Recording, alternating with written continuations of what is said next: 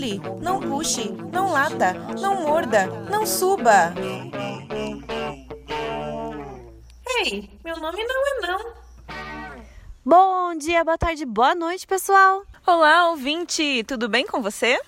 Você está ouvindo agora o podcast do Meu Nome Não É Não, que traz resenha de livros, artigos científicos, documentários, resenha de filmes também e de muita coisa legal e principalmente livros sobre o comportamento e o mundo animal. As nossas resenhas não têm objetivo que você substitua a leitura dos livros ou assista os filmes e os documentários e leia os artigos, ok? A gente só quer mostrar o nosso ponto de vista e uma leitura do que a gente está vivendo sobre o comportamento animal e sobre o que a gente está lendo e sobre o que a gente está querendo disseminar aí na podosfera podosfera para vocês. Sim, nosso objetivo é compartilhar com vocês, a partir do nosso recorte, do nosso olhar, informações que pesquisadores estão promovendo, divulgando, é isso aí. E você encontra a gente nas nossas mídias sociais por arroba meu nome não é não, no Instagram, no, teu, no Twitter e página no Facebook. Também tem o nosso site, meu nome não é não.com. Lá tem tudo sobre a gente, nosso LinkedIn. e tem também, é, dá para ouvir lá as nossas resenhas online e offline. Dúvidas, críticas e sugestões, além das mídias sociais, você tem o nosso e-mail, que é o meu nome não é não, arroba gmail.com. E tem muita novidade para surgir e para vir aí. Então fica ligado, ouve bastante os nossos podcasts, porque cada dia tá tendo uma coisa nova. Lembrando que nós estamos em todas as plataformas de streaming, então é só você curtir, compartilhar, divulgar, faça esse favor pra gente você está colaborando muito com o Meu Nome Não É Não se você curtir as nossas, nossas postagens e também comentar lá no nosso Instagram. É muito importante esse engajamento, pessoal. E outra coisa, nós estamos com duas formas de colaboração coletiva, que é por meio do Padrim, que é uma colaboração mensal, e também o Vaquinha, o Vaquinha vai encerrar agora no dia 29 de fevereiro, então daqui a pouquinho. E lá pelo Vaquinha, se você fizer uma doação, você estará comprando ou uma camiseta do Meu Nome Não É Não, ou então participando, comento aqui no nosso podcast. Então vai lá, colabora com o Vaquinha. Se não der tempo, vai lá no Padrim, nas nossa, na nossa bio no Instagram, tem os links para essas, essas duas formas de colaboração coletiva participe e vem com a gente fazer essa podosfera mais pet friendly. É isso aí. E agora, segundo é, episódio de resenha do livro Agora que já tem o seu cachorro, do Dr. Ian Dunbar. O livro que nós estamos lendo, na verdade, são duas versões. A versão de 2001, que é a versão original e está disponível no site do dunbaracademy.com. Então é só você se cadastrar, se entrar no curso online gratuito do site e você tem acesso aos dois livros, o Before You Get Your Puppy e o After You Get a Puppy. Então, a versão em inglês original. E nós também estamos lendo a versão para o Kindle, que a tradução é da Cláudia Pereira Stanislau, que ela é portuguesa de Portugal, então é muito diferente, né, alguma, alguns termos e é muito peculiar e divertido ler esses termos e ver a forma como que, que é escrito. Esse livro é de 2011 pela KNS Ediciones, que é uma editora espanhola. O Dr. Ian Dunbar, ele é um veterinário, comportamentalista, treinador de cães. Ele tem vários é, programas para treino de cães. Ele tem um que se chama Serious Puppy Training. Ele é o especialista aí do classe para filhotes, né? Escola para filhotes, é, turma para filhotes. Ele, ele é o disseminador desse contexto de lugares específicos para se treinar filhotinhos, né? Ele também é um consultor para variedade de filmes e documentários de animação, incluindo o Up Altas Aventuras, que é o da Pixar.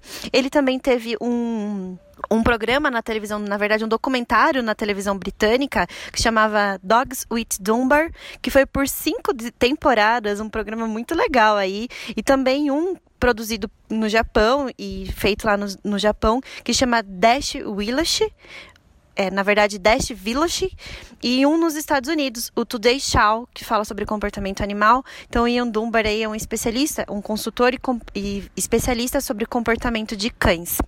Bom, no primeiro episódio nós resumimos o primeiro, segundo e terceiro capítulo, agora nós vamos para os próximos capítulos e senta que lá vem história, que nós já dissemos, inclusive, no, episódio anterior, que este capítulo, é que este episódio ia ser um pouco mais denso, e realmente ele é, e já começa aqui no, no quarto capítulo, com a quarta fase do desenvolvimento, sociabilização com pessoas.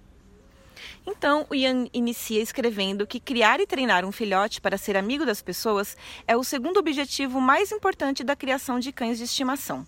Ele precisa estar sociabilizado até os três meses. As aulas de filhote, quando o cão já é um pouco mais velho, são importantes para continuar a sociabilização, para aprender a inibição da mordida, mas a sociabilização deve iniciar antes, Imaginando que o cão chega com dois meses na sua casa, será necessário correr, amigo. Se o cão não sociabilizar com outros cães, ele até conseguirá viver uma vida sem contato com outros cachorros, mas um cão não sobrevive sem o contato com pessoas. Um cachorro que gosta de pessoas não morde pessoas, inclusive. Claro que não é para levar o seu filhote que nem completou as vacinas para passear em lugares em que outros cães fazem xixi, cocô, enfim. Pelo contrário, o Ian Dunbar indica que você convide amigos para visitar a sua casa. Basta apenas eles deixarem os sapatos ali do lado de fora da casa e lavarem as mãos. E também ele indica para você levar o seu filhote para conhecer a casa de outras pessoas. Se essas outras pessoas tiverem animais, certifique-se apenas de que eles estão saudáveis. O autor até lembra que devemos ter essa preocupação com a saúde do filhote, até mesmo quando os levamos para o veterinário. Ali, eles devem ficar no colo ou na caixa de transporte. Um cão com bom, com bom temperamento é o sonho dos tutores. Boa parte dele será construído durante a sociabilização. Até os três meses, o cão precisa ter conhecido 100 pessoas. A Mirielle até falou sobre isso no capítulo no, no episódio anterior e vamos entender um pouco mais sobre como fazer isso. O Ian dá a dica: duas vezes por semana, convide diferentes grupos de seis homens para assistir um esporte na TV e outras noites da semana, convide grupos diferentes de seis mulheres para tomar sorvete, chocolate e conversar. É um pouco estereotipada essa, essa dica do, do Ian? É, mas. Eu achei um pouco sexista. Não queria falar nada, não. Mas a gente entende porque ele já é um senhor, né? E esse livro foi escrito há tanto tempo atrás. Mas eu acho que deu para vocês compreenderem o que ele quis dizer, né? Pode chamar a mulherada para tomar cerveja também e assistir algum esporte na TV se as suas amigas gostarem. Ou o contrário, ou os homens irem, sei lá, cozinhar e fazer outra coisa em casa. Enfim, não precisa ser necessariamente para essas coisas. Vocês conseguiram compreender. Outra sugestão é convidar familiares, vizinhos, amigos para um jantar e conhecer o seu filhote. Ele até mostra um modelo de convite e diz que isso também vai intensificar a sua, social... a sua socialização. A proposta é fazer o cachorrinho conhecer pelo menos três estranhos por dia. Então, prepare-se para isso, amigo, porque vai dar trabalho. É preciso promover o contato com homens, crianças, principalmente meninos, ensinar seu cão a ser tocado por pessoas em diferentes partes do corpo para ficar mais calmo ao ser tocado por veterinários e crianças no futuro, ensinar seu cão a não ter posse sobre objetos, desde o pote de ração até os brinquedos. O autor indica usar a comida do cão para, para treinar e apenas a quantidade de petisco recomendada para ele. Cada um dos convidados deve ter uma quantidade de petiscos para dar para o filhote e podem usar a indução para pedir o senta, o deita, o em pé, o aqui. E quando o cão fizer, ele deve ser premiado.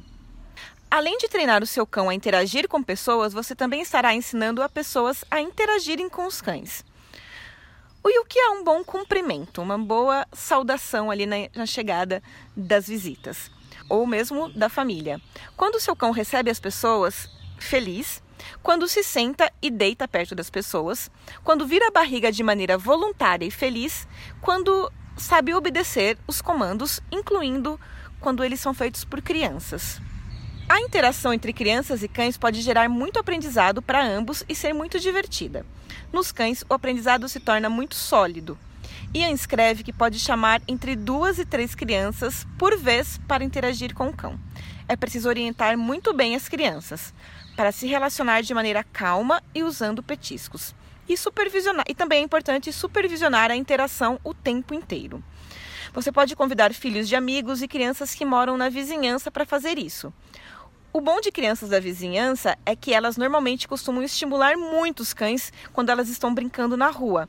Então, se ambos se conhecerem, haverá uma boa relação aí. Um cão late muito menos quando conhece a pessoa. Os primeiros encontros precisam ser calmos, mas aos poucos pode rolar uma festa mesmo, segundo Ian, com figurinos, balões, serpentina. Assim o filhote aprende os barulhos que as crianças fazem com as suas interações. O Ian ainda sugere algumas brincadeiras para serem desenvolvidas. Num círculo de crianças, cada uma chama o filhote. Quando ele chegar, a criança pede o senta, premia o cão e diz o nome de outra criança, que deverá chamar o cachorrinho e fazer a mesma coisa. Outro jogo é promover uma brincadeira entre as crianças para saber quem consegue por mais tempo que o cão fique com um petisco no nariz ou fique mais tempo na posição de morto. O Ian escreve: Como regra geral, antes dos três meses de idade, o filhote deveria ter sido tratado e treinado para vir, sentar, deitar e rolar por pelo menos 20 crianças.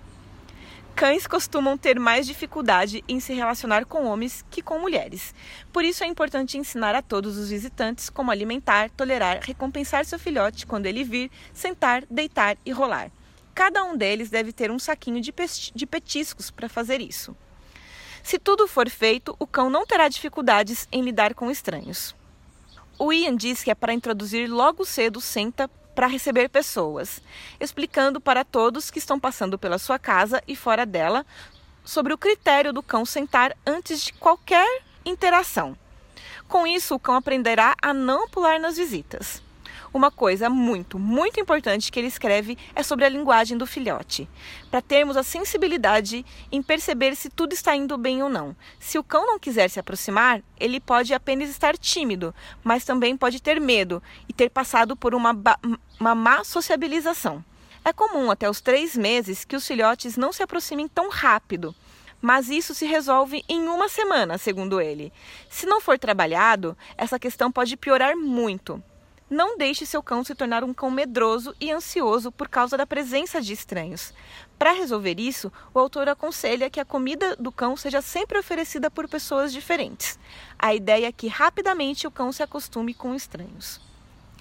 É legal que ele fala que a comida que você coloca no pote do cachorro é, é uma comida perdida de treino, né? Aquela porção, na verdade, você poderia estar oferecendo durante todo esse processo que você vai socializando e condicionando os comandos de comunicação ou treino de comunicação com o cãozinho. Então, assim, substituir toda a comida que você for pôr no pote por essas interações, vários montinhos para várias crianças brincarem, já dá uma alimentação, é, um jantar na, da, que você recebe seus amigos em casa, já é uma outra porção de alimentação para o cãozinho. Eu acho muito legal isso porque ele coloca o treino de comunicação dentro da vivência do humano, né? E o cãozinho já começa a participar disso. É, eu acho que às vezes parece muito difícil. Eu, eu li esse livro quando tinha meu cachorro ainda filhote, né? E eu, eu achei muito difícil, né? Mas eu acho que esse é o. Eu acho que a gente tem que ter como meta, como objetivo, né? Como o nosso. Se você consegue se preparar e se organizar para fazer isso, tente fazer isso.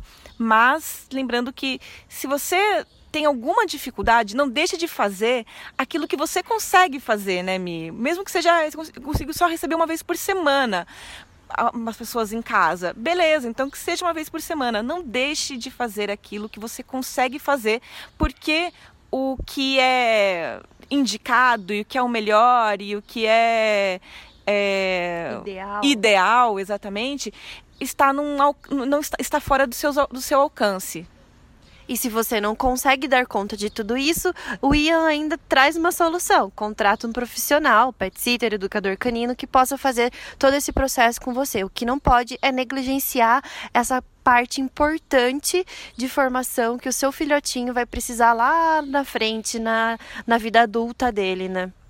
Bom, voltando, muitas pessoas gostam de provocar os cães, mas vai depender de cada cão gostar ou não gostar deste tipo de interação. O bom é iniciar o contato com um pouco, um pouco mais respeitoso, eu diria, para depois habituar o cão com essas formas de interagir mais brutas, principalmente quando o assunto são homens e crianças mas é necessário avaliar bem se o que está acontecendo é realmente uma interação mais forte, né, mais entusiasmada, um pouco mais bruta ou um abuso. Então, tomem cuidado que a linha é tênue, principalmente em relação aos cães, ao, a visão que os cães estão tendo dessa interação um pouco mais bruta.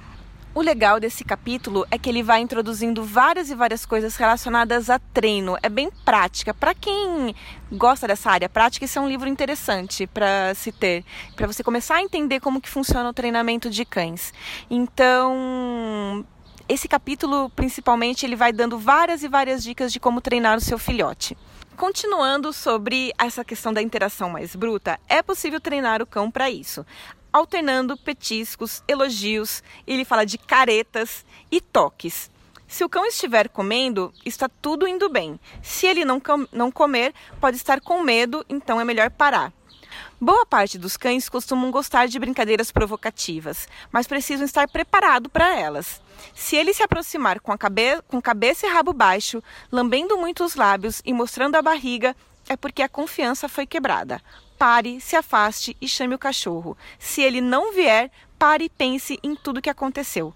E mesmo quando tudo parecer bem, sempre avalie se o cão está gostando ou não deste tipo de interação. Cabo de guerra e brincadeiras físicas são bons para trabalhar inibição de mordida, ensinar autocontrole e motivar cães adultos. Mas é preciso cuidado se você não fizer ideia sobre como ensinar essas coisas, para não incentivar a agressividade. O autor coloca que alimentar seu cão na mão oferece vários benefícios. Quando o assunto é manuseio, ele diz que um cão que não pode ser tocado e abraçado é muito perigoso para família, amigos, veterinários e banhistas. Normalmente, cães permitem ser abraçados por membros da família, mas não estranhos. Como a gente, né, gente? Ninguém gosta de ser tocado por pessoas desconhecidas mas é muito importante que o cão permita ser examinado e fundamental para a saúde dele. Não é suficiente que ele apenas tolere o toque, ele precisa gostar. Primeiro, inserindo mais contato no início com pessoas conhecidas, adultos antes de crianças, mulheres antes de homens e meninas antes de meninos. Para ensinar seu cão a ser, a ser abraçado, é preciso que ele esteja relaxado. Se ele teve uma boa criação logo quando nasceu, se acostumou a ser carregado e manuseado, ele ficará relaxado em seu colo. Mesmo que não tenha sido assim, o quanto mais rápido você acostumá-lo a isso, melhor. Cães adolescentes são mais difíceis de, ser, de serem manuseados e o treino será diferente. Quando filhote, coloque ele no seu colo, vá fazendo carinho pelo corpo, nas orelhas. Quando ele relaxar mais, vire a barriguinha para cima e faça, faça massagem na barriguinha, até conseguir dar um abraço e um beijinho nele. Depois que ele se acostumar, outras pessoas podem fazer o mesmo, começando do começo. Quando o cachorrinho quiser fazer birra, apenas segure ele pela coleira com uma mão e o peito com a outra. Quando ele ceder, massageie as orelhas alguns segundos, depois elogie, solte e comece do começo. Se não conseguir fazer nem isso, pessoal, é melhor chamar uma pessoa para te ajudar, um especialista, um treinador. E sobre o alpha rollover? Não é uma técnica boa, porque fará o cão não confiar em você e terá um filhote que nem gosta de ser abraçado, porque percebe seus abraços como uma restrição forçada. Por, por isso, Ian aconselha a ser gentil e paciente. Quer lembrar o que é alfa rollover, Mi? Alpha rollover é uma posição de rolamento do lobo alfa, né? Que veio da teoria da dominância e tudo mais, que é colocar o cão com as quatro patas viradas para cima, com a barriga para cima, de uma forma imóvel em que o cão não possa se mexer. E você e aí, fazendo isso, né? É você faz isso forçadamente e arbitrariamente e quando o cão, o cão é, estiver fingindo de morto ou ele parar de se mexer, aí você o libera, como se você dissesse que você pode manuseá-lo do jeito que você quiser. Mas isso é uma quebra de confiança entre a pessoa é, que está fazendo isso e o cão, né? É uma quebra total de vínculo. Então é arbitrário, não existe nenhuma comprovação científica de que isso dá certo e não faça isso com seu cão porque isso é maus tratos. E o Ian acabou de dizer que não dá certo. E isso pode gerar um cão que não gosta de ser tocado. Já o manuseio para exames e banhos, como tosa, é imprescindível. O cão precisa permitir ser tocado nas orelhas, na parte traseira, patas, dentes, pescoços, pescoço. E também é importante ele não se sentir mal com o contato visual. Algumas áreas são realmente mais sensíveis. Por isso, dessensibilizar essas áreas e fazer associações positivas com o manuseio é importante, oferecendo alimentação do cão durante o procedimento. Ele aconselha que faça algo parecido com o que o veterinário faz durante o exame. Dá uma olhadinha na orelha, dá comida. Uma olha, olha um pouquinho a pata, dá comida. Olha a outra, dá comida. Mexe no rabo, dá comida. Enfim, vai fazendo associações positivas com esses toques. Quando ele ficar bem com todos da casa fazendo isso, peça para os convidados também fazerem. O capítulo ainda trata de punições. Mesmo que a punição não seja dolorosa ou assustadora, é extremamente preocupante que elas sejam excessivamente frequentes e, em geral, extremas. O ideal é você focar naquilo que você deseja do filhote. Reforçar sempre será mais eficiente, de maneira geral, que punir.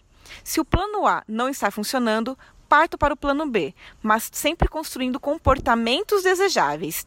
Segundo o autor, a punição frequente ou extrema é uma das principais razões pelas quais muitos, muitos cães não gostam de ser manuseados e não gostam do manipulador. Além disso, destroem a confiança do cão no tutor. Punições significam erros no treino. Quando acontecerem, deixe o passado e melhore o treino. Se perceber que não está conseguindo, chame um profissional. O Ian pergunta: por que uma pessoa trataria o seu melhor amigo como o pior inimigo? Cães guias, policiais e outros cães de serviço foram treinados por meio do reforço positivo. Não há necessidade de se aproximar com um olhar furioso, agarrar, sacudir, gritar, assustar ou machucar o cão. Vários comportamentos indesejáveis podem ser substituídos por comandos, como senta. Para quando o cão fizer algo que te perturbe, ensine o saia e use conforme sua necessidade para o filhote entender quando você não deseja algo. É, de uma maneira geral, essa questão da saída, de, da retirada do cão de um espaço porque ele está fazendo alguma coisa que você não deseja, é só você retirar, levar ele para o castigo, entre parentes, né? É, castigo entre aspas, que não é necessariamente um castigo, por um minuto ou dois. Daí depois você chama o cachorro de volta, pede um senta ou um deita e continua o treino. E se o cachorro ainda não sabe o sai, né? É, sai, vai para lá ou vai para caminha. Se o cachorro ainda não sair, não sabe isso, você pode começar a treiná-lo você saindo da presença do animal, do cãozinho, quando o cãozinho tem aquela atitude que você não quer. Você sai e você retorna daqui dois segundinhos, um minutinho, porque daí o cãozinho faz o pareamento. Fiz isso, perdi a companhia desse, dele, perdi a brincadeira do meu humano. Então você vai fazendo, conseguindo fazer esse pareamento sem punição nenhuma. Lembrando que a punição é o erro nosso, né? É uma frustração frustração pelo erro humano, porque o cão ele nunca erra. É, o Ian até fala para você, aconselha, né, de você fazer o treino no espaço do cão, aquele espaço de confinamento que que não é a caixa de transporte, com um espaço de confinamento um pouco maior, porque daí quando você se acontecer isso, você justamente pode sair se retirar da, daquele ambiente, é mais fácil. E ele conta que 20% das mordidas de cachorro ocorrem quando um membro da família tenta agarrá-lo pela nuca ou coleira. Ou acho que a gente até pode dizer mesmo quando quer agarrar pela peitoral, né? Isso porque o cão percebe que sempre que lhe seguram por ali, algo ruim acontece. Por isso, ensine seu filhote a gostar de ser segurado pela coleira. E acrescento a peitoral e também a guia. Primeiro, não deixe ele formar associações negativas com as mãos humanas. E segundo, ensine que ser levado pelo colarinho, como, ele colo como eles colocam, tem apenas consequências positivas. Como? Tocando a coleira no meio de um treino, não somente quando ele terminar. Fazendo ele gostar do confinamento e nunca segurá-lo pela coleira quando for dar uma bronca. Pode tocar a coleira antes de dar a comida e se nada resolver e ele continuar querendo pinçar a sua mão, vai tocando primeiro em lugares que ele permite e depois subindo as mãos até a região da coleira. E o Ian escreve que a chave para a dessensibilização progressiva é trabalhar devagar e com calma. O autor ainda faz um subtítulo chamado comi o dever de casa do meu cachorro e outras desculpas comuns para a não sociabilização do filhote. Isso é a minha tradução, porque eu li o, o, a versão em inglês. Entre as desculpas está: o cachorro está bem apenas comigo, apenas a família é suficiente, não tenho amigos para sociabilizá-lo. Essa eu devo confessar que foi a minha desculpa, ou mais ou menos isso. eu não quero que o meu cão coma comida de estranhos. Não quero que meu cão goste de estranhos, mas que me proteja. Eu não tenho tempo, uma outra desculpa bem comum, que é inclusive a, a, a do meu marido.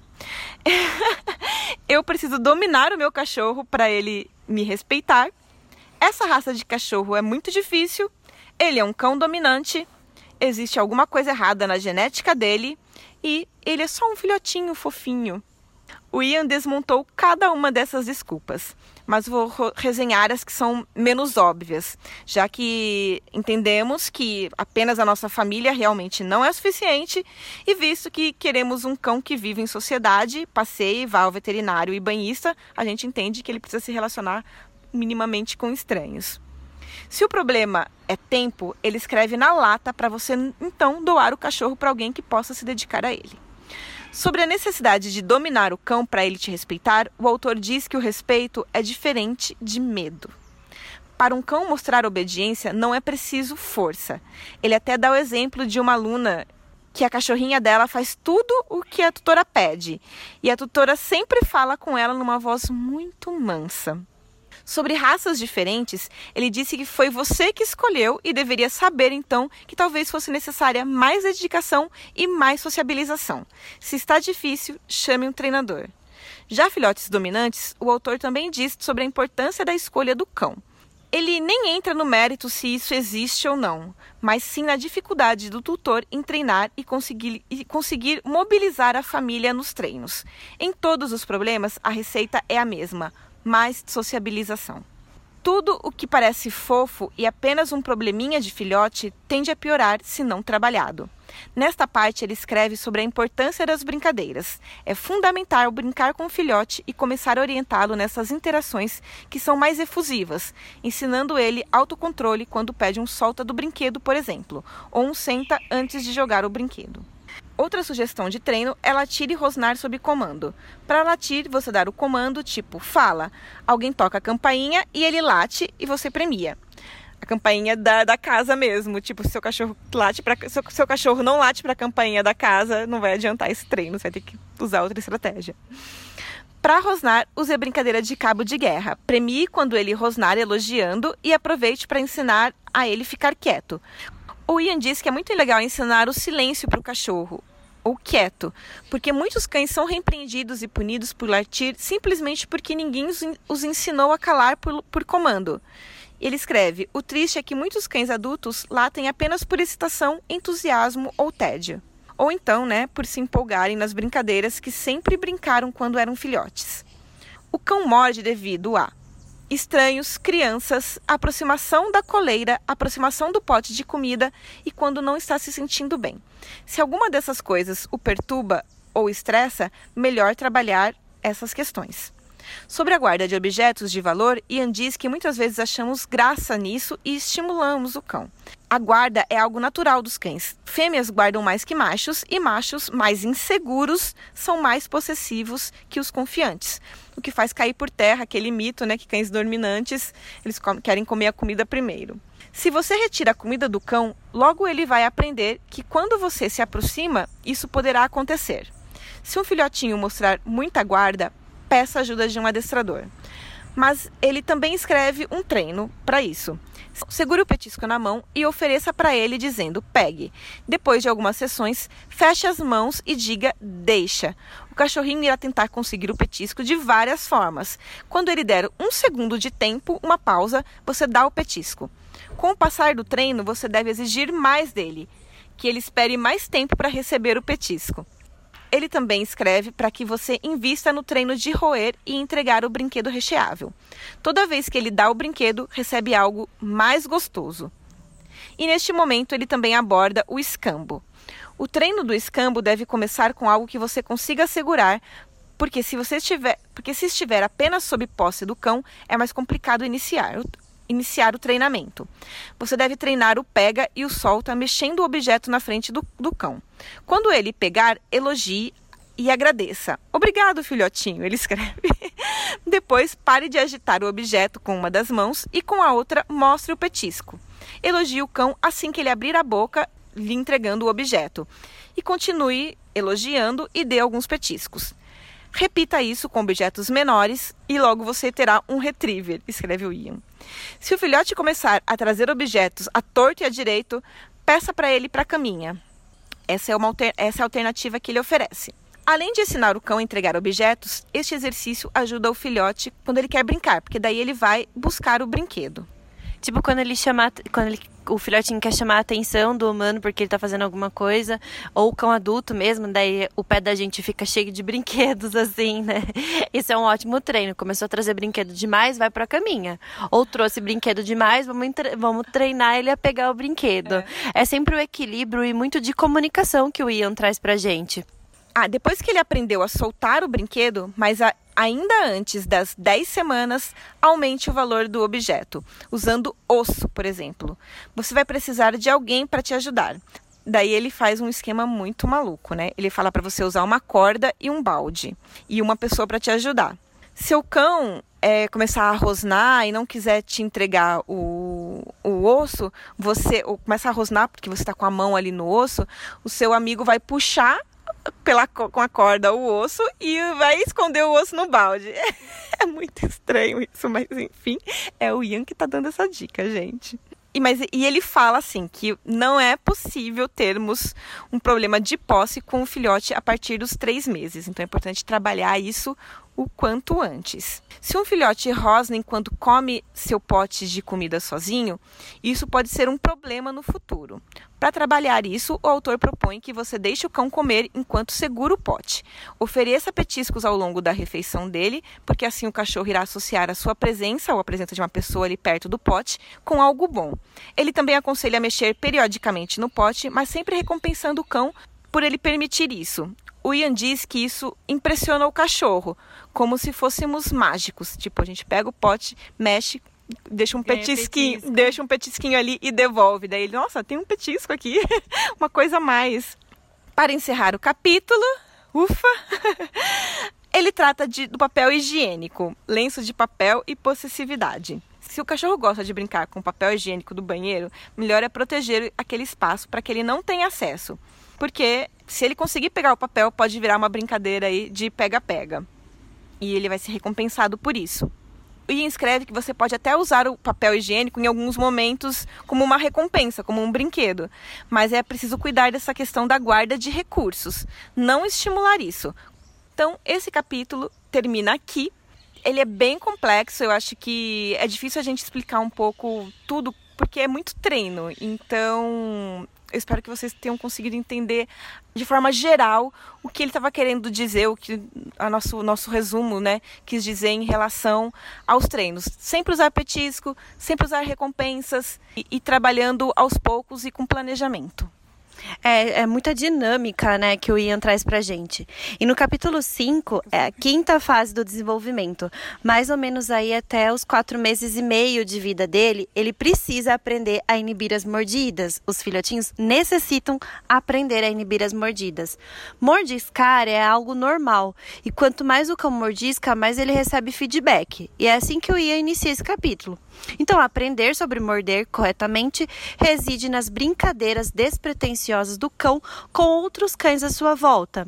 Por isso que ele insiste na sociabilização, na classe de filhotes, em receber filhotes eh, em casa, em receber, em ir até a casa onde existem filhotes e cães adultos, pensando aí na questão de higiene segurança veterinária, mas também nessa necessidade de comportamento que, que precisa ser aprendido. E quanto antes ele aprender a morder corretamente, menos estrago ele fará no futuro. Primeiro, é necessário que o cão aprenda a ser manuseado, ou melhor, ser tocado, como a Nayara já disse no capítulo anterior, e dessa forma ele já não morderá pessoas que o tocarem. E se morderem, né, eles já vão ter aprendido a densidade correta em dar o aviso para aquela pessoa não tocá-lo. Através da inibição de mordidas, o autor nos fala que o caso o cão se sinta machucado ou assustado, ele nunca morderá com seu máximo potencial destrutor, e sim como uma sensibilidade, tipo um aviso. E ainda nos fala que uma boa inibição de mordida traz um bom cão.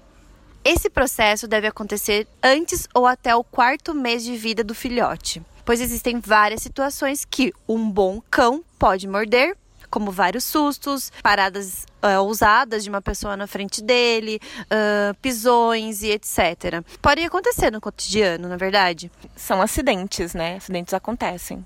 Independentemente da densidade dessa pinçada ou mesmo da mordida, ela pode acontecer em várias situações do cotidiano. Um cão que passará muito tempo perto de pessoas, essa é uma das principais é, lições que não podem passar em branco.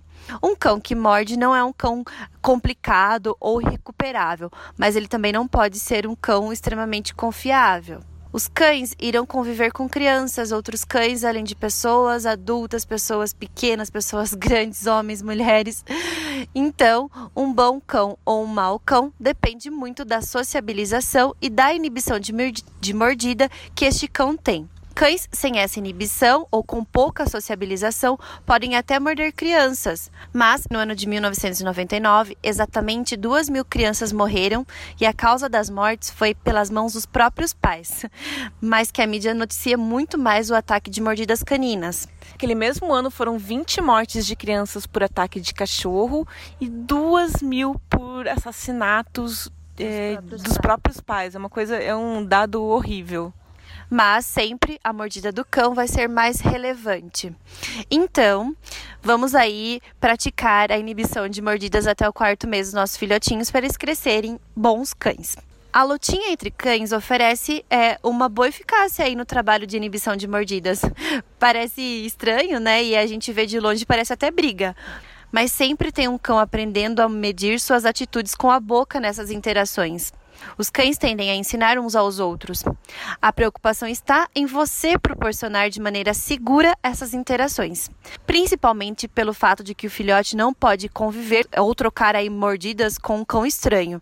Ele precisa ter imunidade o suficiente para isso e existem muitas doenças virais que podem ser transmitidas via oral ou por fezes ou por xixi.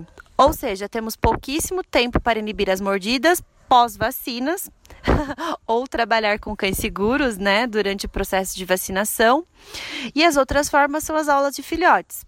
E depois de imunizados, os parques para cães. É, o, Ian traz um dado para a gente também, é muito legal, que é, é, várias doenças virais matam filhotes, mas matam-se muito mais aí na Europa e no Reino Unido cães que não foram bem educados. Então, qual aí é, que você quer fazer com seu cão, né? Você quer se preparar e colocar para ele propor para ele esse trabalho de educação e inibição de mordidas mesmo antes da vacinação, ou você quer mais tarde ter a preocupação de talvez perder o seu cão, né? O aprendizado para a inibição de mordidas está nas brincadeiras, como o Ian trouxe para a gente, e da interação humano-cão também. O autor instrui a nós humanos, donos de cães, a treinar essas mordidas com os cães em casa durante as brincadeiras. Primeiro exercício, durante uma brincadeira, o cão morde o humano e você diz: "Ai, para!" E aí acaba com a interação. E aí pede que o cão se tranquilize e volte a brincar. Também ensinar o larga e o solta e depois retomar a brincadeira. E assim diminuindo a densidade dessa mordida.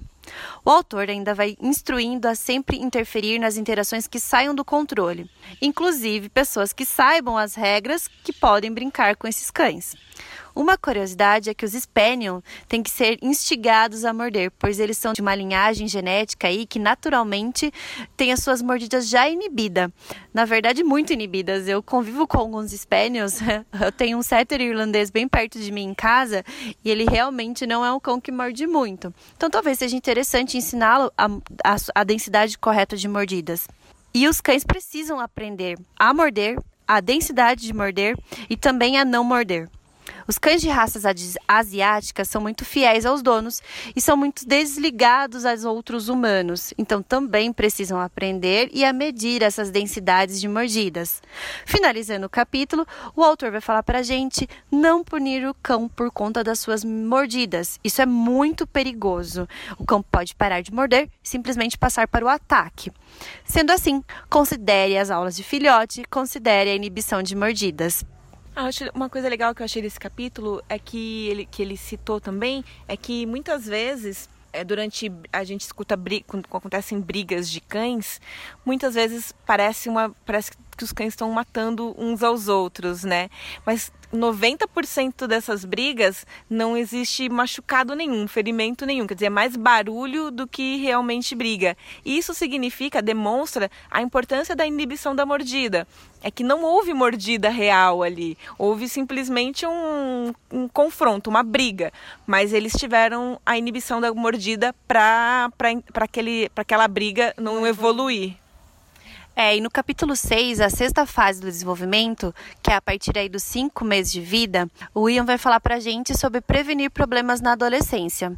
E nessa fase, os comportamentos tendem a se estabilizar. Acho que todo mundo já ouviu falar, ah, depois de um ano sossega. Mais ou menos por aí, mas não tanto. Os comportamentos aprendidos se estabilizam. O objetivo é ter um cão educado, amigável, confiante para enfrentar os desafios e todos aí, todos os probleminhas que vão chegando a partir da adolescência adolescência. Então, a manutenção dos comportamentos que começaram a ser construídos na fase de filhote devem ser mantidos, senão tudo aí pode desmoronar.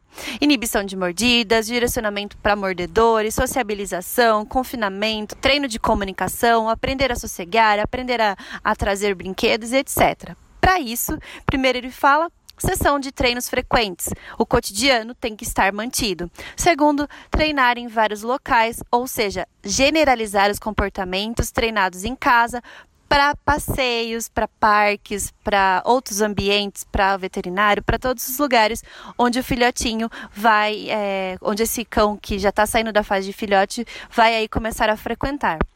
Para isso, podemos utilizar aulas em grupo, treinar coleiras e autocontrole para sair de casa, treinar no carro com o Kong, dentro do carro, fora do carro e gradativamente, treinando também passeios. Aliás, ele diz que o melhor exercício de sociabilização é durante os passeios e precisam acontecer interações positivas durante esses passeios.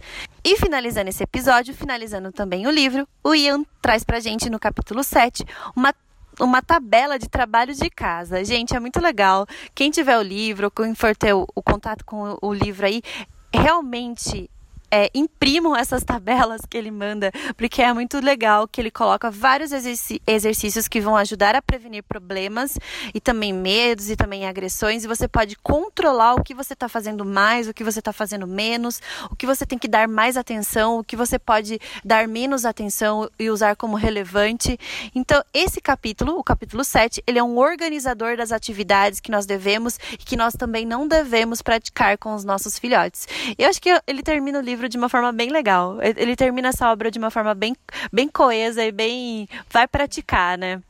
É, eu, eu gosto até mais desse livro do que o livro O Antes de Ter o Seu Cachorro. Eu acho que esse ele traz mais mais técnicas, mais formas de como se fazer, de como se trabalhar, de como resolver alguns problemas, de como não ter alguns problemas.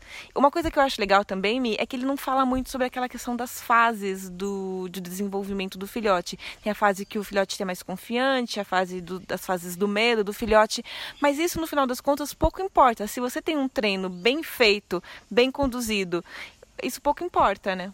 E ele fala uma coisa muito legal, que é sobre as rotinas, né? Manter rotinas. Nós sabemos já por vários estudos e por vários outros autores que as rotinas são muito importantes para os cães. Os cães gostam de coisas previsíveis, gostam de entender o que acontece durante o dia dele. Então, gosto muito desse livro porque ele fala sobre manutenção de comportamentos que nós já começamos a trabalhar, que eles precisam continuar. Isso é um grande desafio principalmente para treinadores, por exemplo, falar de uma vivência minha, que eu chego na casa do filhote e tô ali com o filhote durante 10 a 12 é, aulas, e aí depois o tutor é, é, regride em alguns aspectos, porque os tutores eles não, eles não continuam né, a manter esse treino. Então eu acho muito legal que ele coloca isso e sempre sociabilização. Eu acho que isso é o máximo, né? Quanto mais o bichinho sair de casa e morder e aprender a conviver com as pessoas e também sobre punição. Então eu gosto muito do final dessa obra. Eu também, eu acho que é realmente um livro legal para quem está iniciando iniciando a educação do próprio filhote, do próprio cachorro. Acho que mesmo com cachorro adulto tem muitas coisas que dá para serem é, tra tra transferidas pro, pro, pro, pro, treino de cães adultos. Então é um livro que vale a pena e para quem tem o seu cachorro e quer iniciar um treinamento dele. Momentos latidos, então, que é aquele momentinho que a gente vai falar sobre alguma coisa que aconteceu na semana que a gente falou: Uau, aconteceu isso no mundo animal? e a gente fala de experiências vividas por nós, ou eh, coisas que nós vimos na mídia e tudo mais. E eu vou falar de uma coisa muito legal que eu tô vendo aqui, é, próximo de mim, que é a preocupação dos tutores em socializar, em levar para passear, enriquecer ainda mais o dia a dia dos gatinhos. Eu tenho trabalhado com passeio de gatos. Eu tenho visto tutores querendo que os gatinhos aprendam e eu estou encontrando pessoas durante o passeio passeando com gatos. Eu acho isso muito bacana. Eu acho que é uma vivência que o gato também precisa ter, aprender a socializar mais, a, a ter um dia mais enriquecido, né, marcar o território também, porque gato também tem essas necessidades. Então eu gosto de ver isso, as famílias multiespécies estando aí e é preocupadas com o conhecimento ambiental dos seus dos seus bichinhos. O meu momento latidos é sobre Instagrams e redes sociais. A gente adora colocar foto dos nossos cães e dos nossos animais nas redes sociais, enfim, mostrar e trazer curtidas para os nossos Instagrams e tudo mais. Mas eu acho muito importante a gente tomar cuidado com esse tipo de exposição. Na verdade, é assim, cada família, cada pessoa vai saber aquilo que quer expor nas redes sociais. Mas, gente, quando a gente acha engraçado um vídeo em que o cachorro ou que o gato, sei lá, está sofrendo, está nitidamente desconfortável e sofrendo, e a gente acha isso divertido e engraçado, a gente está fazendo um desserviço para a qualidade de vida dos animais em geral. Porque outras pessoas vão achar isso engraçado e vão reforçar e vão querer é, brigar com o cachorro e xingar o cachorro para conseguir um vídeo engraçado para a internet. Isso para mim não faz sentido algum. Então vamos ficar atento, não vamos curtir esse tipo de, de vídeo. Inclusive, eu não curto nem de pessoas que eu conheço, sabia? Nem de familiares. Realmente deixo passar. E se às vezes a pessoa pergunta alguma coisa para mim, ou alguma pessoa muito íntima, eu falo por quê. Acho legal isso que a Nayara colocou. Momento Luri é um momento que a gente vai induzir você que está ouvindo a gente a ver alguma coisa sobre comportamento animal. Então eu vou indicar um Instagram que é lorisdog. L-O-R-I-S, dog. A Loris é a cachorrinha da Vivian. A Vivian ela é uma veterinária, especialista em enriquecimento ambiental.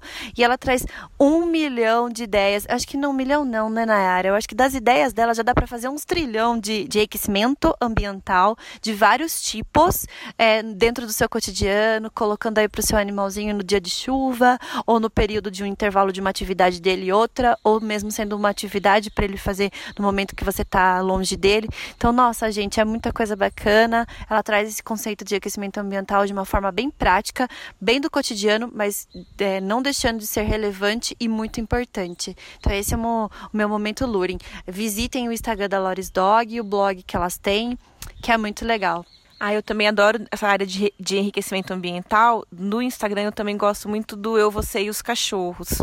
Vale a pena conferir, são muito fofos os cachorros, a família toda é maravilhosa. Agora, a Mirielle, um, um tempo atrás, indicou o Twitter da Alexandra Horowitz. Eu vou indicar o Twitter do Brian Hare. É arroba B-H-A-R-E-D-O-G-G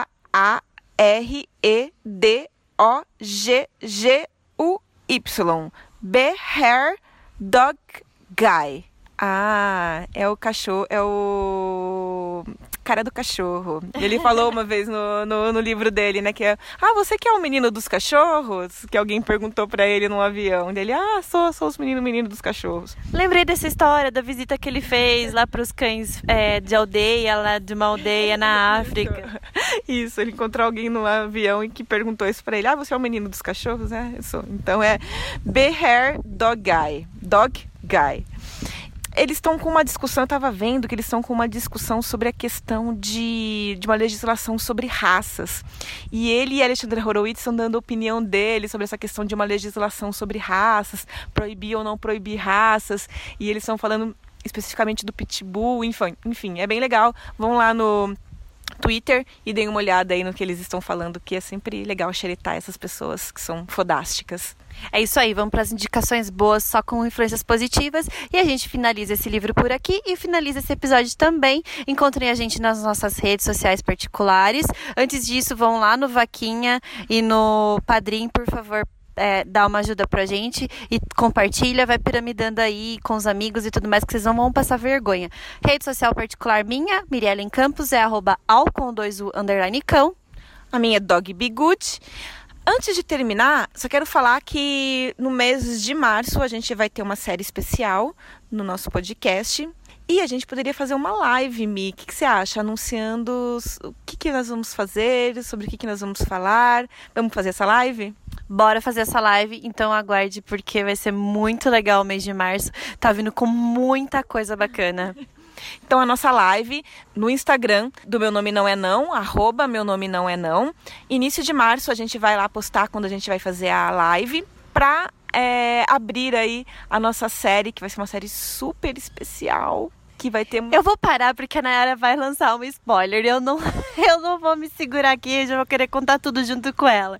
Então, pessoal, isso é tudo e. Tchau! Não pule, não puxe, não lata, não morda, não suba. Ei, meu nome não é não.